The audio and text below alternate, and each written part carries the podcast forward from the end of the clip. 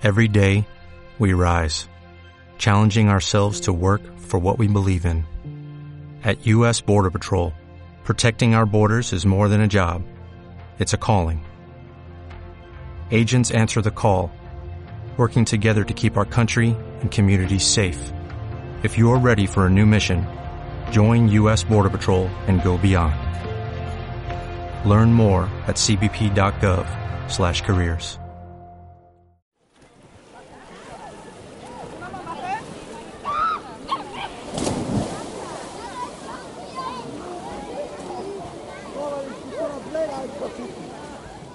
Hay una cierta tensión en el ambiente, podríamos decir que está eléctrico. Lleva una semana haciendo un calor agobiante, casi no puedo salir a la calle de día para no morir asfixiado. Y lo único que me apetece es refugiarme al lado de un aire acondicionado, vivir de noche o ir a la piscina.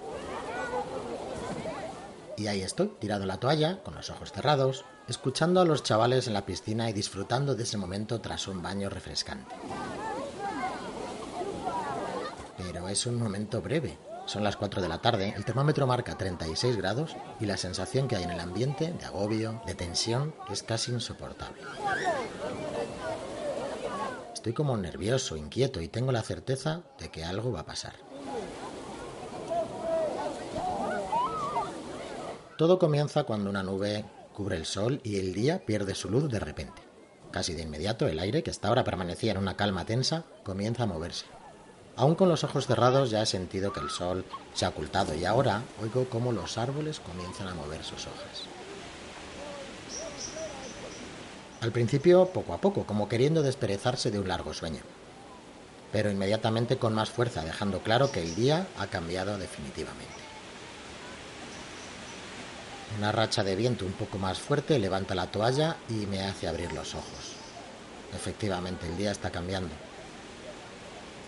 El calor sigue siendo agobiante, pero el intenso sol que hacía esta mañana ha dado lugar a unos enormes torreones de nubes que, como coliflores, crecen en el cielo. Las copas de los árboles no dejan de mecerse, de moverse cada vez con más violencia, y de vez en cuando un remolino de arena se me mete en los ojos. A mi alrededor todo el mundo se ha puesto en guardia. Las madres llaman a sus hijos para que salgan del agua, y los flotadores, las pelotas de goma y hasta algunas sombrillas quieren salir volando. Y entonces lo oyes.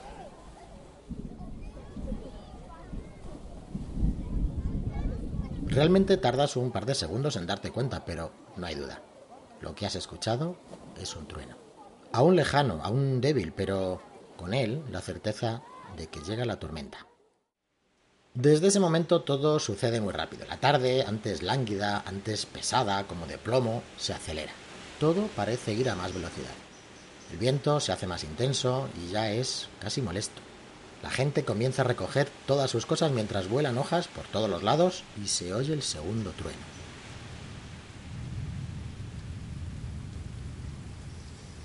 Este es más fuerte, ya no cabe duda. La tormenta se acerca. Una parte del cielo se está volviendo realmente oscura, amenazadora. La tensión es insoportable cuando cae la primera gota. Corro hacia el coche y me refugio en él. Y no es una gota cualquiera, en el suelo deja una buena marca, es un buen goterón. Casi sin darte cuenta otra, y otra, y docenas, y cientos de ellas, perlando el suelo y provocando esa magia del olor a tierra mojada. Os confieso que este es mi momento favorito, podría quedarme a vivir allí sintiendo cómo esa tensión se va aliviando con cada gota que me cae encima, con cada trueno, cada vez más cercano, con el aire renovándose, cada vez más fresco y con ese maravilloso aroma.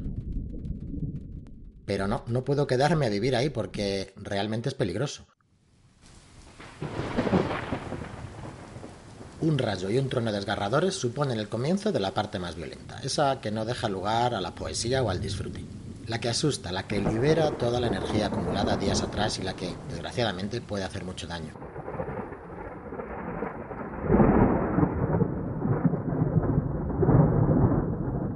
Las descargas eléctricas, el granizo, las inundaciones súbitas, las rachas de viento huracanadas, todos esos factores convierten las tormentas en un momento verdaderamente peligroso, donde nuestra atmósfera me recuerda que ella tiene el control, el poder, que la respete y me respetará.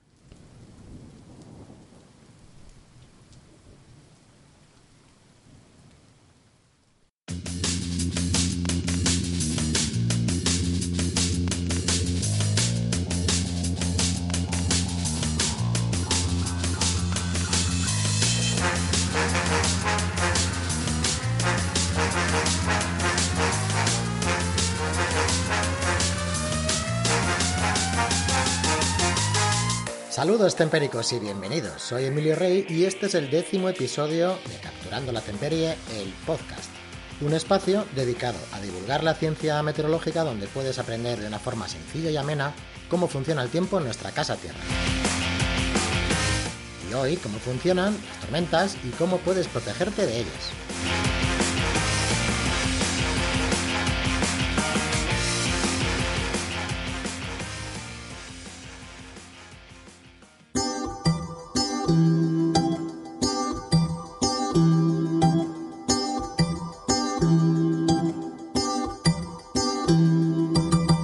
Pues hoy me apetecía empezar el podcast con un texto así un poquito más dramático, dramatizado, que he escrito pues a partir de mis recuerdos de aquellas sensaciones de estar en la piscina en un día de verano con mucho calor, cuando la tormenta se acercaba, todas esas sensaciones que estoy seguro que muchos de vosotros también habéis sentido y que a mí desde luego se me han quedado grabadas. Espero que os haya gustado. Ahora vamos ya con el capítulo dedicado a las tormentas. Vamos a repasar qué son las tormentas, cómo se forman y sobre todo, lo más importante, cómo puedes protegerte si te pilla una tormenta.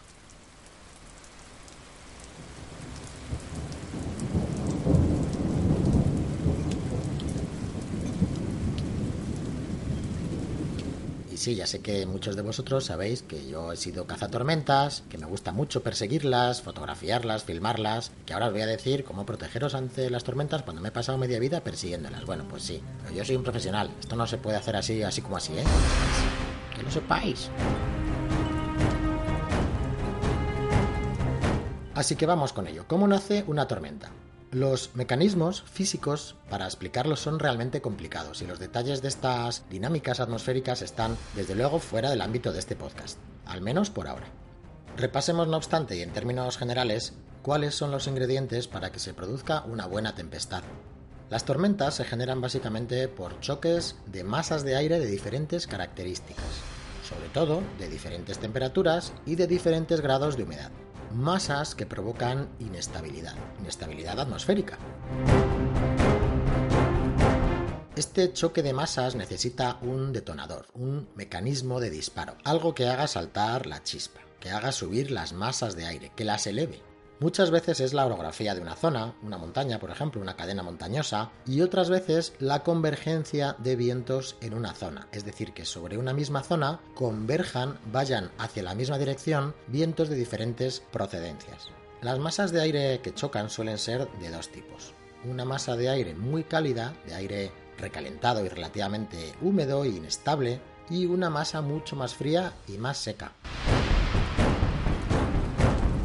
El contraste, pues, es la clave, lo que hace que el ambiente esté cargado, como una habitación llena de dinamita, por ejemplo. El mecanismo de disparo es la chispa que enciende la mecha. Algo que empiece a elevar esas masas de aire, que provoque ascensos, que provoque convección. El movimiento ascendente es provocado por el aire frío que, como es más pesado y más denso, ya lo hemos visto, se introduce como una cuña girando en sentido horario y levantando el aire caliente y húmedo que se convierte rápidamente en un tobogán de nubes ascendentes que gira en sentido antihorario y se va extendiendo formando el núcleo convectivo. Es decir, es el aire frío el que provoca, hundiéndose como una cuña en el aire caliente, que las masas de aire empiecen a subir y empiecen a provocar nubes de tormenta. Una vez iniciado este proceso, la tormenta, o mejor dicho, los cumulonimbos, que son las nubes de tormenta, comienzan a formarse y su virulencia y duración dependerá de muchos factores, de las temperaturas de esas masas, de las humedades, de los vientos que hay en altura.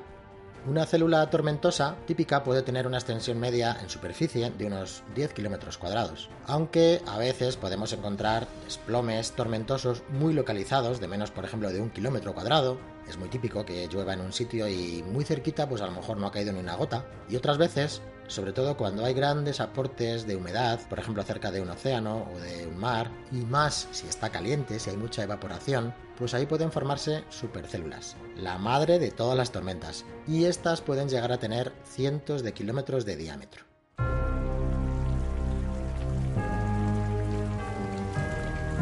Los cumulonimbos, que viene de cúmulo, la forma de cúmulo esta de algodón típica, y de nimbo, que significa lluvia en latín, cumulonimbo, como decía, estas son las nubes tormentosas por excelencia. pueden llegar a crecer de una forma bestial con esos movimientos de ascenso de las masas de aire. Seguro que os suena lo de nubes de desarrollo vertical, ¿no? Bueno, pues esos son los cumulonimbos, las nubes convectivas que pueden llegar hasta la tropopausa, es decir, a unos 12, 14 kilómetros de altura. ¿Y por qué llegan solamente hasta ahí? Si recordáis, en el capítulo que repasamos las capas de la atmósfera, en la tropopausa, esa es la zona que separa la troposfera de la estratosfera. Y ahí la temperatura deja de bajar, incluso sube un poquito y las condiciones para la convección pues desaparecen. Por eso ahí la nube deja de crecer verticalmente y sin embargo comienza a crecer horizontalmente. Sí, horizontalmente. Podríamos decir que la tropopausa es como una tapadera para las nubes de tormenta que comienzan a extenderse, ya os digo, de forma horizontal en este nivel a unos 10 o 12 kilómetros de altura y a formar lo que comúnmente se conoce como el yunque. La nube sube, sube, sube, sube, choca contra la troposfera, ahí cambian las condiciones y entonces se extiende hacia sotavento, en la dirección opuesta a la dirección de la célula tormentosa, formando esa figura tan característica de las fuertes tormentas. No todas las tormentas desarrollan este yunque, algunas no llegan a formarlo y eso sí, están creciendo, crecen, crecen, crecen, crecen mucho, con esa forma típica de coliflor que les pega ahí el sol por arriba, van creciendo, ves cómo van desarrollándose como si fuera una explosión. Una nube espectacular, de estas que te pones a hacer fotos y es que no paras.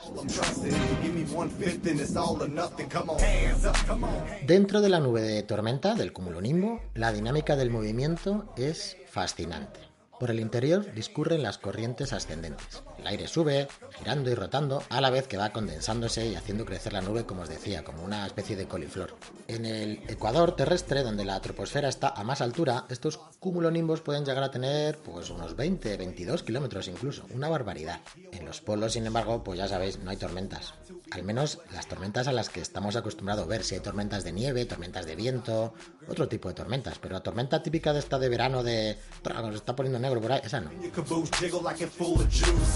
Por el exterior de la nube se producen unas corrientes descendentes que arrastran la precipitación y el viento hacia el suelo, hacia la tierra, y son las que antes te contaba que primero te levantan la toalla del césped y luego te provocan el vendaval, el diluvio, pues eso, que la gente se vaya de la piscina corriendo. Así pues, una tormenta es básicamente una máquina de succionar viento por el centro, por el medio de la tormenta, y devolverlo al suelo por los bordes, por el exterior.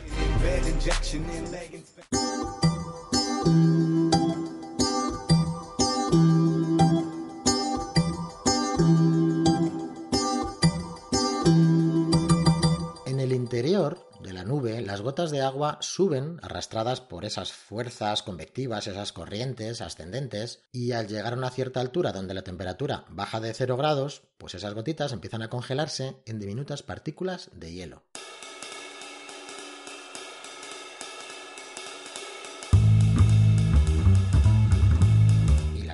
De hielo siguen subiendo, la temperatura sigue bajando y esas partículas se van juntando unas con otras, se van haciendo más y más grandes, se van compactando y van subiendo, subiendo, subiendo y van formando qué, qué, qué, granizo. Un granicillo. Cuando este diminuto granizo llega a lo más alto y tiene peso suficiente, pues la gravedad hace su trabajo y tira de él hacia la Tierra. Comienza a bajar en forma de hielo a muchísima velocidad, pero antes de tocar el suelo vuelve a ser capturado otra vez por una corriente ascendente. En este segundo camino ascendente, pues se va haciendo otra vez más grande según sube, va captando más gotas de su alrededor y otra vez va subiendo muy arriba, comienza a congelarse, esta vez como un granizo más grande. Y así están los granizos, pues durante varias veces dando vueltas. Los granizos, dentro de una gran tormenta, están dando vueltas, ¿sí? están subiendo y bajando en un carrusel movido por corrientes muy fuertes de aire. Primero ascendentes y luego descendentes. Y haciéndose más grandes en cada vuelta de este tío vivo tempérico. Un avión que atravesara este cumulonimbo, la nube está tormentosa, que normalmente no lo hacen, no lo atraviesan porque es muy peligroso, pero si lo atravesara podría recibir impactos de granizo desde abajo, por abajo del avión. Bueno, ¿y este tío vivo cuándo se para? Pues a medida que la tormenta va madurando, va alcanzando su madurez, las corrientes descendentes son cada vez más fuertes que las ascendentes. Y además, el peso de nuestro granizo crece, crece, crece, y es ya tan pesado que la gravedad lo atrae con mucha fuerza y esa corriente ascendente que ya está debilitada, pues ya no puede volver a subirlo. Así que el granizo cae ya de forma irreversible al suelo y produce una granizada. Porque claro, no hay un solo granizo, hay docenas, cientos, miles, millones de granizos. Cuando vemos una granizada, cuando vemos granizar, podemos ver granizos de todos los tamaños. Desde granicillos pequeños, como gotitas pequeñas que no han podido congelarse y es simple lluvia, pasando por todos los tamaños posibles. Granizos como guisantes, como canicas, como pelotas de ping-pong, como pelotas de golf o incluso como huevos de avestruz. Hay fotos por ahí por internet que si buscáis tienen 9-10 centímetros de diámetro, es un granizo. De verdad, no quieres estar debajo cuando eso pasa cerca de ti. Destroza todo a su paso, coches, tejados, persianas y desde luego si te pilla al aire libre te puede hacer mucho daño, ¿eh? te puede hacer un chichón pero muy grande. Y esto me lleva a la segunda parte de este especial de tormentas. ¿Cómo podemos protegernos de ellas? ¿Dónde estamos más seguros? Pues eso, estás en la montaña, estás en la piscina, en la playa, eh, estás dando un paseo por el campo y de repente se forma una tormenta, se forma muy rápido además ¿qué haces? ¿Cómo te proteges? ¿Cómo te proteges de un rayo que cae, del pedrisco, de la lluvia, de esos vientos fuertes, de una avenida de agua que cae, que hace que una calle de repente se convierta en un río? ¿Cómo te proteges de eso? Bueno, pues no hay otra manera que la prevención, que saber en qué lugares estamos más seguros. Por ejemplo, te pilla una tormenta en el campo. ¿Qué haces? Bueno, pues lo primero que haces es buscar un lugar donde cobijarte, como un coche o un edificio, una casa, tienes que intentar no estar al aire libre, sobre todo en una pradera, en un lugar muy abierto. Si estás lejos de un refugio, mantente alejado de las masas de agua y de los objetos altos. Intenta encontrar un lugar que esté bajito, una depresión en el terreno, pero no te tumbes en el suelo. Tienes que evitar permanecer en lo alto de una colina, en lo alto de una montaña y sobre todo, muy importante, muy, muy importante, no te refugies debajo de un árbol sobre todo si el árbol está muy aislado o es de los más altos. Meterte debajo de un árbol lo único que va a evitarte es que te mojes un poco más, pero el rayo va a ir a por lo que más sobresalga, con lo cual si encuentra un árbol que está alto, está aislado, va a ir a por él. Y si tú estás ahí, te va a alcanzar. Tienes que alejarte también de las alambradas, de las verjas, de las vías del tren y de cualquier objeto metálico. Desde luego, si vas conduciendo, tienes el coche cerca porque has ido al campo y lo tienes cerquita, recuerda que el vehículo cerrado puede ser el mejor refugio.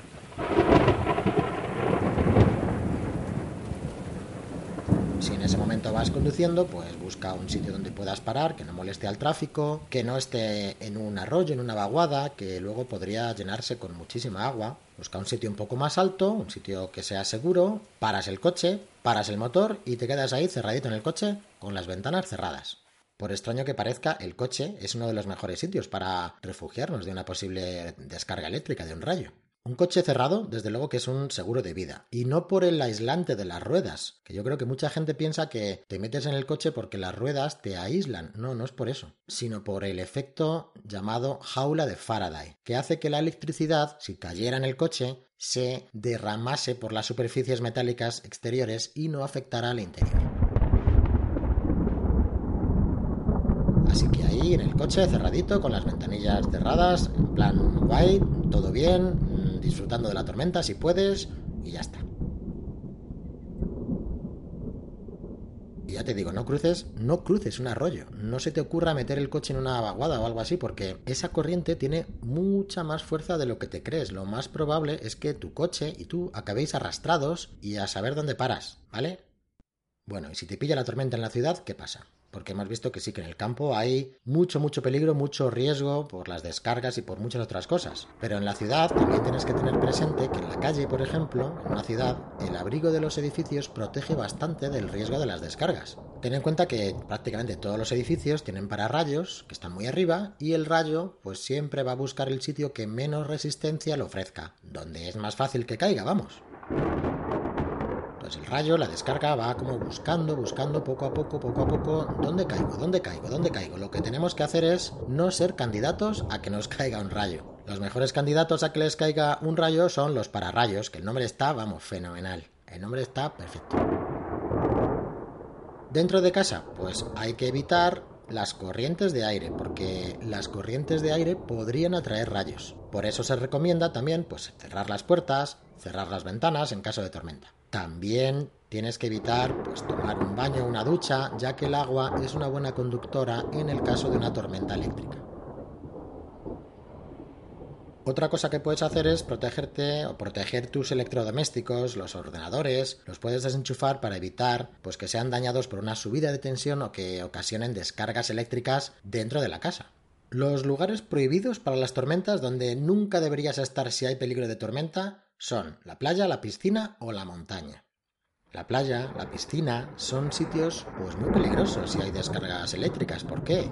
Porque el agua es conductora de la electricidad. Si un rayo cae en un extremo de la piscina o en el mar y tú estás pues a 100 metros, a 200 metros, seguramente te va a afectar. Así que si estás en la piscina, si estás en la playa y ves que viene una tormenta, pues como un rayo te vas tú antes de que te caiga un rayo. Por ejemplo, en el bar los barcos son lugares especialmente peligrosos cuando hay una tormenta, porque digamos que tenemos pues casi todas las papeletas para que nos toque, es lo único que sobresale del mar, de la superficie del mar. Ya sabes que la regla de oro es no destacar sobre otras superficies, así que si estamos en un barco en pleno mar, pues es lógico que el rayo nos seleccione para el impacto. Pero bueno, todos los barcos van equipados con sistemas de pararrayos en los palos mayores, así que bueno, tranquilos, ¿eh? Que no cunda el pánico.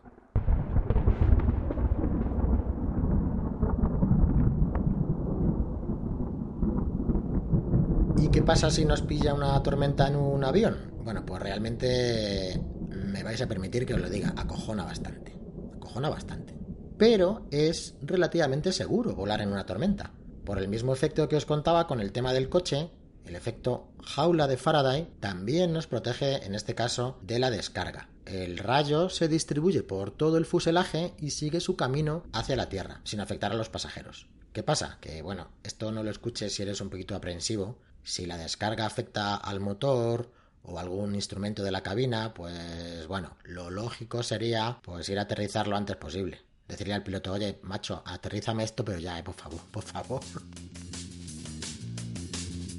Hay muchísimas más cosas que podríamos hablar sobre las tormentas y no descarto hacer una segunda parte porque hay tormentas como los huracanes o hay tormentas como las supercélulas que antes os mencionaba que pueden contener por ejemplo tornados y no hemos hablado ni de tornados ni de huracanes. Me voy a reservar tornados y huracanes para otro episodio porque creo que merecen pues un protagonismo aparte.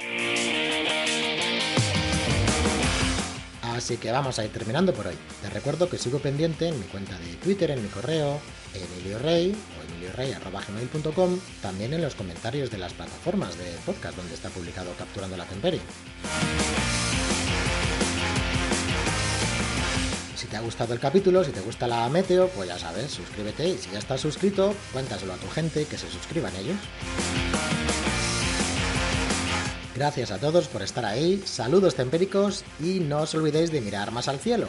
Y si hay tormenta, de protegeros adecuadamente. Luego, adiós.